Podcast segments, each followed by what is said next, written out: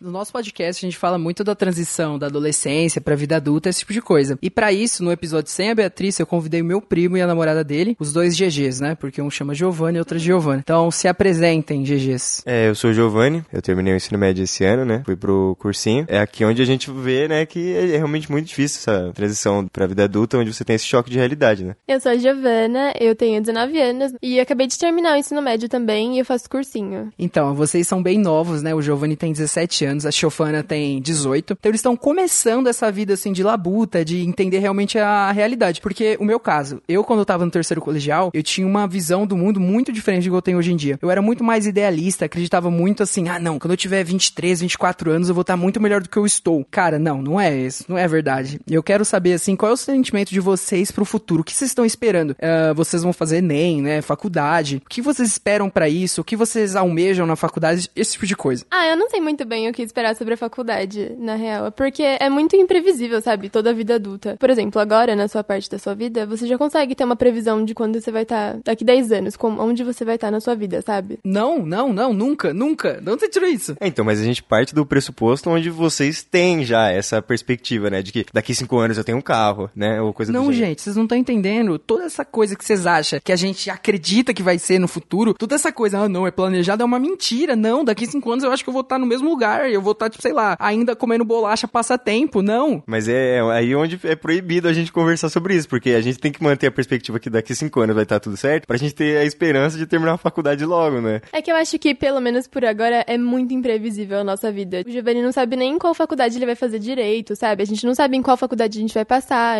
onde vai ser, o que, que a gente vai fazer. Mas eu, na minha cabeça, eu vou terminar o ensino médio, passar a entrar na faculdade, e depois que eu terminar a faculdade, eu vou arrumar um emprego e resolveu, né? Acabou. Só que é uma mentira, é óbvio que é uma mentira. Ah, é porque a ideia de que quando começa os seus planos de verdade, né? Por exemplo, você faz a faculdade, você consegue um trabalho na sua área, e aí você começa os planos, né? Vou ter uma casa, vou ter um carro, vou ter um filho. Mas é muito imprevisível, é muito difícil pra gente agora imaginar. Assim, alguns episódios atrás, eu e a Beatriz, a gente gravou um episódio falando como é ser professor, né? E eu meio que falei, ah, não quero ser mais professor. Então, eu voltei à escala inicial. Só que agora, qual é o BO? Eu vou ter que pagar minhas coisas. Então, se eu quiser fazer um curso, eu vou ter que bancar. Eu tenho responsabilidades agora. O seu trampo, o meu dinheiro que vai ter que entrar para pagar a minha educação. Eu não tenho mais um suporte, sabe? Parece assim que vocês não sentem isso, ou vocês sentem. Como que é para vocês? A primeira parte é que eu, eu tenho que dar esse tiro no escuro agora e acertar, né? Eu não posso voltar atrás depois. Porque, na minha perspectiva, é voltar e fazer outra faculdade não é nenhuma uma ideia, né? É uma coisa que tem, que tem que ser excluída da minha mente. Porque terminar uma faculdade e me frustrar nela não parece nenhuma opção, entende? Onde eu teria que exercer aquele cargo e ponto final. Mas eu sei muito bem que não é assim. Só que o que eu tento acreditar que é, né? No fundo, a gente mente pra gente mesmo, né? Oh, uma outra coisa, vocês estão falando sobre essas expectativas pro futuro, etc, etc. Isso me lembra o pré-vestibular, faltando alguns meses, aquela tensão. Eu sentia muita tensão antes de fazer a prova, era muito, muito coisa passando na minha cabeça. Tanto é que quando eu fiz a prova pro Enem, da vida, esse tipo de coisa, eu tive uma nota. Eu fiz em outros anos depois, eu tirei uma nota maior ainda, porque eu fiz só por fazer. Então foi tranquilo para mim. E para vocês, assim, vocês estão já sentindo esse baque vindo atrás, esse touro atrás de vocês? Ah, com certeza, principalmente fazendo o cursinho, né? Porque tudo ali é girando em torno do vestibular. Todas as questões que a gente faz, tipo lição de casa, são questões de vestibular vestibular. Todos os dias a gente ouve, sabe, essa palavra mil vezes. Mas como agora tá no começo do ano, acho que não tá tão em cima disso. Mas eu tenho certeza que eu vou ser a pessoa mais ansiosa do mundo quando eu estiver mais perto. Então, eu sempre soube tratar muito bem minha ansiedade, né? Pra mim, conforme eu fazia provas e etc, né? Tanto quando eu prestei é, para fazer o ensino médio, né? Eu não paguei meu ensino médio, eu passei numa escola, então eu não tive que pagar também e eu não, não senti nenhuma tensão nesse momento. Mas o que eu senti, né? Ano passado, quando eu fui fazer o vestibular, no dia em que eu sentei sentei naquela cadeira e eu pensei, hoje o que eu escrever aqui nesse papel determina muita coisa. A partir disso foi quando você eu senti uma ansiedade que eu nunca tinha sentido antes, que eu acredito principalmente que tenha assim acarretado em questões que eu posso ter errado, coisas que eu deixei de prestar atenção porque eu, eu parava no meio da questão e pensava, meu Deus, isso aqui é importante, é, não é uma prova que tudo bem se eu ir mal, eu tenho recuperação, né? É um peso diferente, né? Eu e a Beatriz a gente comenta muito mais sobre a transição desse rolê de faculdade, uma juventude mais rebelde, né, mas sem compromisso, para uma vida adulta de verdade verdade. É claro que eu e a Beatriz, a gente tá no processo. A gente não chegou num nível ser pai de família, né? Comer pizza toda sexta-feira, esse tipo de coisa. Mas a gente tá caminhando para isso, sabe? De ter filho, esse tipo de coisa. Então é uma tensão que eu sinto hoje em dia muito maior do que essa tensão da faculdade. Eu não consigo nem expressar muito bem em palavras. Pessoas de 30 anos eu acho que compreendem muito melhor do que eu, porque eu tô passando, né? E essas pessoas já passaram por isso. Então é interessante ver essas fases, né? Porque o que você tá passando agora, eu passei também. E, mano, é a coisa mais normal do mundo. E assim, um dos meus maiores arrependimentos, pensando bem, foi entrar numa faculdade, sabia? Porque se hoje em dia eu não tivesse feito faculdade, tivesse feito um técnico é, em áreas interessantes a mim, que hoje em dia eu gosto, eu acho que eu estaria muito bem, assim, financeiramente e estaria muito melhor emocionalmente, sabe? Mas é isso, são escolhas, né, cara? É muito fácil ser evidente do passado, né? Tipo, julgar todas as minhas ações, não sei o que, não sei o que lá. Mas eu também não gosto de cair naquele clichê de falar assim, ó, essas coisas que te moldaram, moldaram meu cu, sabe? Eu não queria ter sofrido, ter me fudido. Eu queria ter ido pelo caminho certo. Então, assim, para vocês, vocês acham que tá indo pelo caminho certo? Vocês acham que não vai ter rolê nenhum, que você vai chegar, tipo, no quarto ano da faculdade, lá no TCC batendo na porta e falar, porra, não é isso que eu quero fazer, eu quero fazer dança na USP. Cara, eu não acho porra nenhuma, né? Porque assim, eu vou ser bem sério, eu passei minha vida ouvindo minha mãe dizer que ela queria fazer arquitetura e que ela fez matemática porque ela não conseguiu fazer arquitetura. Eu tenho absoluta certeza que uh,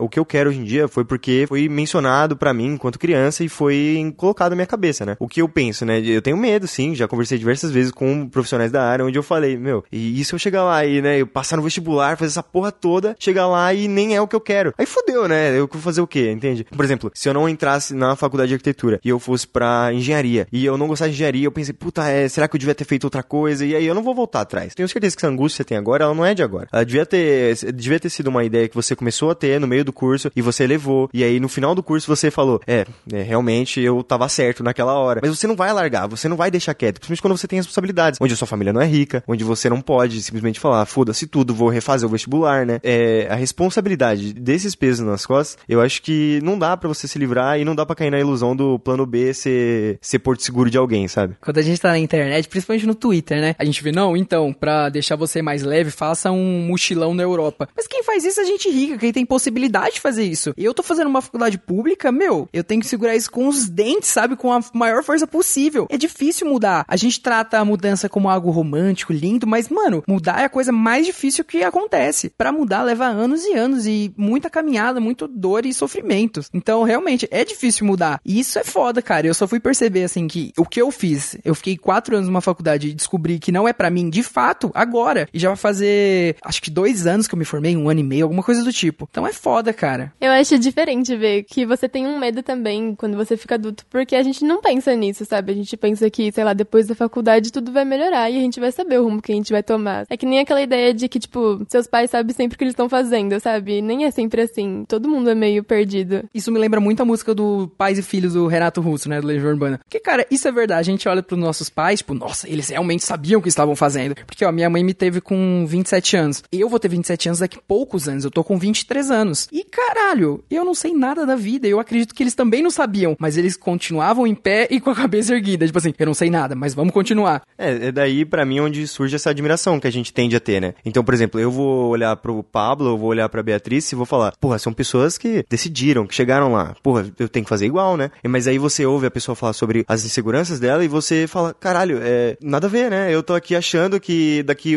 dois anos ou três ou mais, né, eu vou estar tá seguro e nada a ver, mano. Você não vai estar tá seguro, né? Você sempre vai estar tá trazendo inseguranças, onde você vai cair nessa de é, será que agora vai tudo dar certo, né? Então, por exemplo, o caso de você, você quer, quer fazer outro curso, você não tem certeza do seu. Enquanto a Beatriz, que já tá lá no curso encaminhado, ela, as inseguranças dela é sobre talvez eu não seja a melhor da área. Então, esse tipo de coisa não dá pra evitar. Vai estar sempre aí, né? Eu acho engraçado essa ideia de segurança que a gente tem sempre, tipo, ai, daqui 10 anos eu vou estar super segura. Mas eu acho que é muito falso, real. Agora a gente tá com medo da faculdade. Aí depois, no próximo medo vai ser trabalho. Aí o próximo medo vai ser, eu, eu tô ganhando bastante, eu tenho que melhorar, eu tenho que sair do emprego, o que, que eu tenho que fazer? Aí você tem a sua casa, que é uma segurança boa, ok. Aí depois você vai ter a segurança com o seu filho. Parece que nunca acaba, você vai estar sempre ansioso esperando alguma coisa. É, eu acredito que a angústia faz parte de nós, né? Quem não tá vivendo com angústia não tá vivendo. Essa é verdade. Mas assim, sobre a faculdade, vocês estão esperando assim, uau! Porque o que, que eu vejo? Quando você entra na faculdade, você é besta. Você olha tudo com um marasmo enorme. Então tem o RU, que é o restaurante universitário. Você acha aquilo revolucionário, sabe? Você morar sozinho, então, meu Deus do céu. É tipo, nossa, eu vou poder beber de manhã, de tarde e de noite. Tipo assim, a irmã da Beatriz. Eu não vou explanar nada, mas ela tá no marasmo, por quê? Ela sempre foi meio que, entre aspas, controlada. Então agora que ela tá morando sozinha, ela tem uma liberdade, ela pode nos rolê, ela pode beber, entendeu? Ela pode dormir tarde, sei lá, vários e vários exemplos. E assim, eu vejo isso como perigoso. E vocês, vocês estão esperando que é realmente esse filme norte-americano? Nossa, eu consigo pensar até em exemplos de pessoas que eu imagino que seria muito perigoso estar nessa situação. A gente já tem uma certa independência, sabe? A gente já sai, a gente já tem o próprio dinheiro, eu, por exemplo, né? Então eu acho que não seria tipo um choque absurdo, só a parte de morar sozinho, fazer os seus horários, sabe? Não ter alguém para dar uma satisfação mesmo quando você estiver em casa, quando não tiver. Isso parece ser bizarro. Então, eu acho que na minha situação eu trago um pouco mais de pé no chão, né? Porque, por exemplo, eu tenho o Pablo, uma pessoa que fez a faculdade e já contou para mim, é, não é bem assim, sabe? Então nem me deixaram ter o tempo dessa ilusão, né? Então eu já caí na realidade e já falei, é, então nada a ver, né? Eu vou lá para estudar e é isso aí. Então, assim, eu acredito que com certeza deve haver, né, essa parte da onde você vai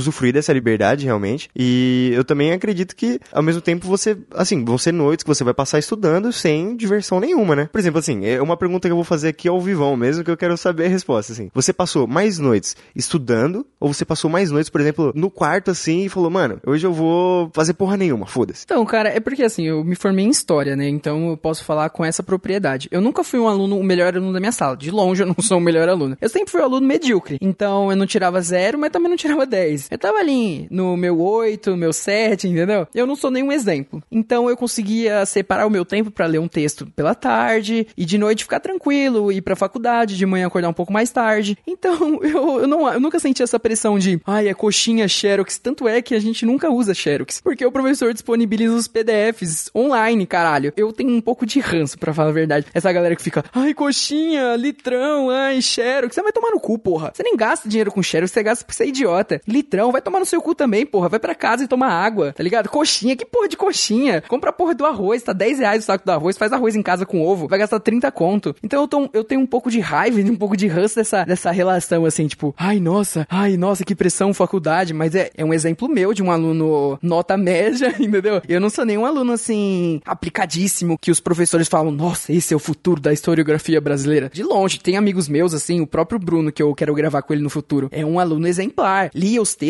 lia mais, fazia pesquisa e blá blá blá, mano. Vai tomar no cu. Eu faço a média ali, passou, tá bom. Pau no meu cu. Então, esses dias eu tava pensando assim, né? Eu acabei conversando com a Giovana sobre isso. Não, eu tô mentindo, olha que mentiroso. Que que é? Você que falou pra mim. Olha que idiota.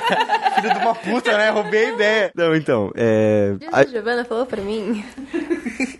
Tipo, esses eu tava pensando, né? É, tipo, ah, tava assim.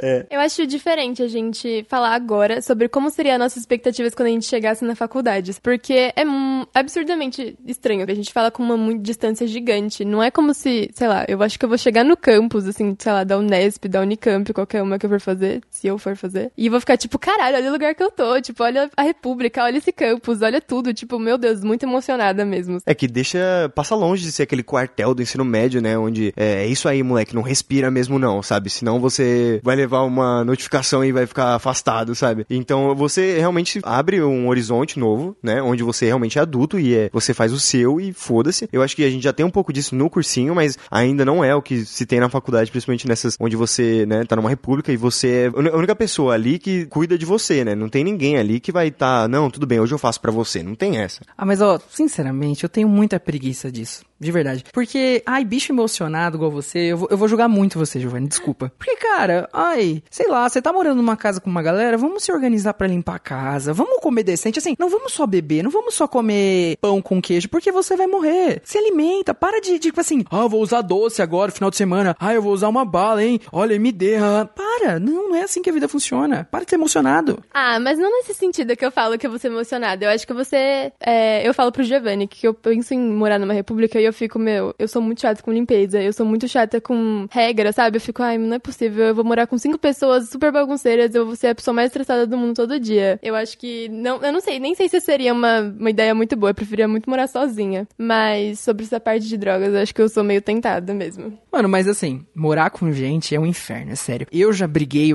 umas duas vezes com umas galeras aí, quase de rap. Porque, cara, assim, é, você tem irmão, Giovanna? Tenho, eu tenho um irmão mais novo, ele tem 14 anos. Então, conviver com o irmão já é meio chatinho. Agora, conviver com um monte de adolescente, pau no cu, é muito mais difícil, é sério. É muito chato. Tanto é que quando você tá um pouquinho mais velho na faculdade, você não quer morar com um bicho, porque bicho é um inferno. Adolescente, eu sempre entro nisso. Adolescente pra mim é um inferno. Adolescente não é gente. Eu acho, eu enquanto professor, eu deveria poder, pelo menos uma vez por ano, dar um tapa na cara de adolescente, assim, sem ser crime. Porque adolescente é um inferno. Então ninguém gosta de bicho de verdade. Bicho é chato, caralho. É que sabe o que é engraçado? Porque assim, como eu, eu sempre convivi com você que tava xingando adolescente, eu virei aquele meme do Homem-Aranha, assim, sabe? Como o Homem-Aranha tá apontando pro adolescente, assim, aí ele, porra, adolescente, sabe? Então eu, não vou nem falar, eu vou nem opinar sobre isso, senão eu vou cair no meme, né? Agora, um outro assunto que eu queria falar com vocês. Eu, eu realmente acredito, né, que tem essa, essas, essas duas visões mentirosas sobre a faculdade, né, onde é 20 mil noites com a cara no livro, ou só droga e tudo bem, assim eu faço meu TCC, né? Tipo, não é assim que funciona, né? É exatamente sobre isso que eu queria perguntar para você, sobre como você entrou, como você saiu e qual era a sua meta e qual é sua meta.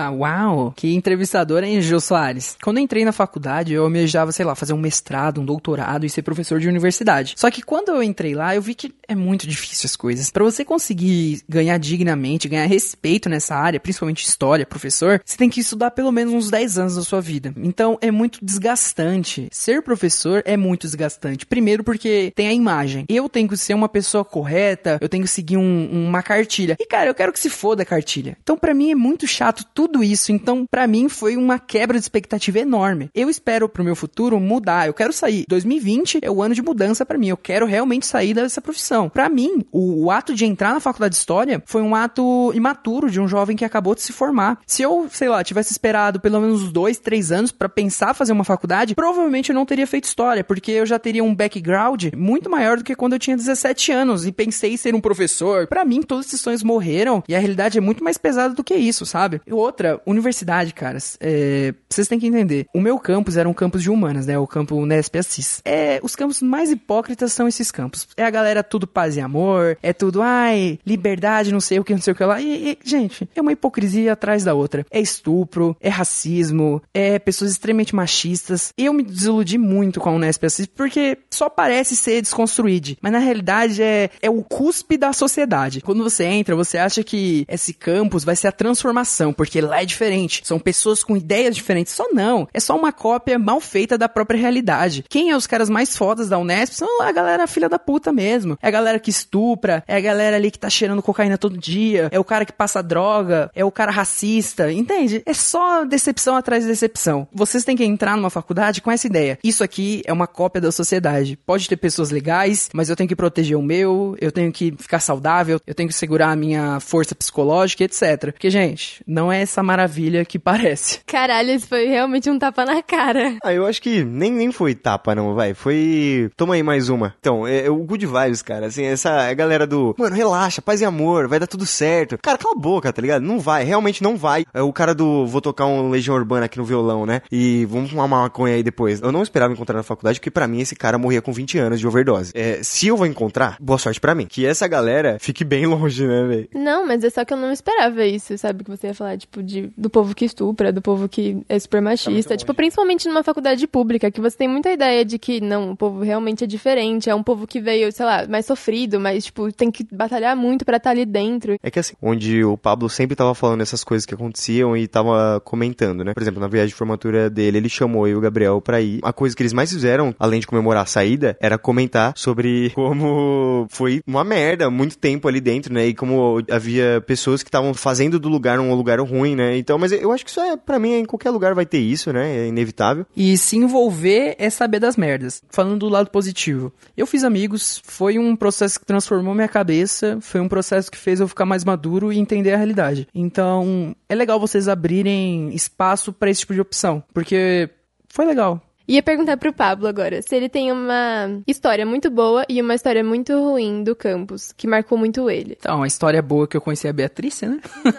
Ah, fofinhos. E a história ruim é as merdas que você descobre, assim, eu não quero citar nome, nem. Eu não quero nem entrar em exemplos, mas vou entrar num exemplo mais geral. Que você descobre que as pessoas mais amadas, as pessoas mais. pisa mais, ah, lacrador, são umas pessoas horríveis, são pessoas que maltratam as outras, então você se decepciona muito com as pessoas. E às vezes são pessoas que estão do seu lado, mas quando você precisa, eles saem e você vê realmente como elas são. Eu sei que isso é pra vida, mas dentro da faculdade você espera mais dessas pessoas. Porque é sempre aquela pessoa que tá com um discurso libertário, aquela pessoa pra frentex, lacradora, não racista, não machista, liberdade, comunista, mas no final, gente, é só decepção. Você falou tanta palavra liberdade que eu fiquei com medo de você dizer liberal. Não, liberal nem é gente. Liberal não é nem amigo, caralho. Que fique bem claro, né? Ancap também. Eu acho que deve ser difícil, tipo, quando você tá numa faculdade longe, né, da sua casa, aqueles seus amigos, a pessoa que convive com você, acaba sendo a sua família ou o seu refúgio, né? Tipo, deve ser muito diferente, porque, sabe, minha família tá na minha casa, eu tenho a minha prima, eu tenho todo mundo aqui perto. São pessoas que eu sei que eu posso contar independente de tudo, sabe? Deve ser meio solitário quando você percebe isso, tipo, de pessoas que você contava, sabe?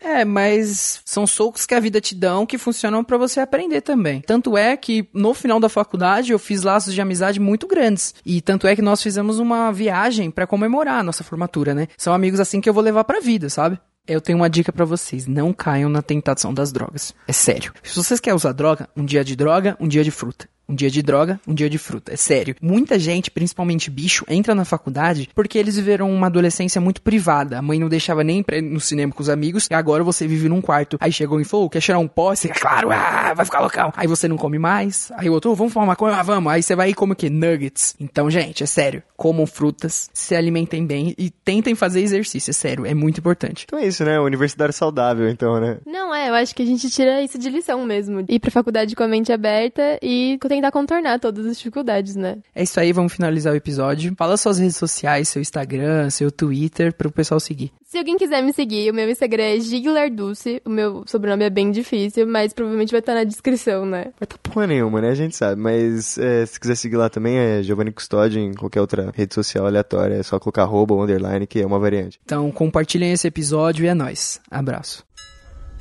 Uma produção Toró de de Ideias. Ideias.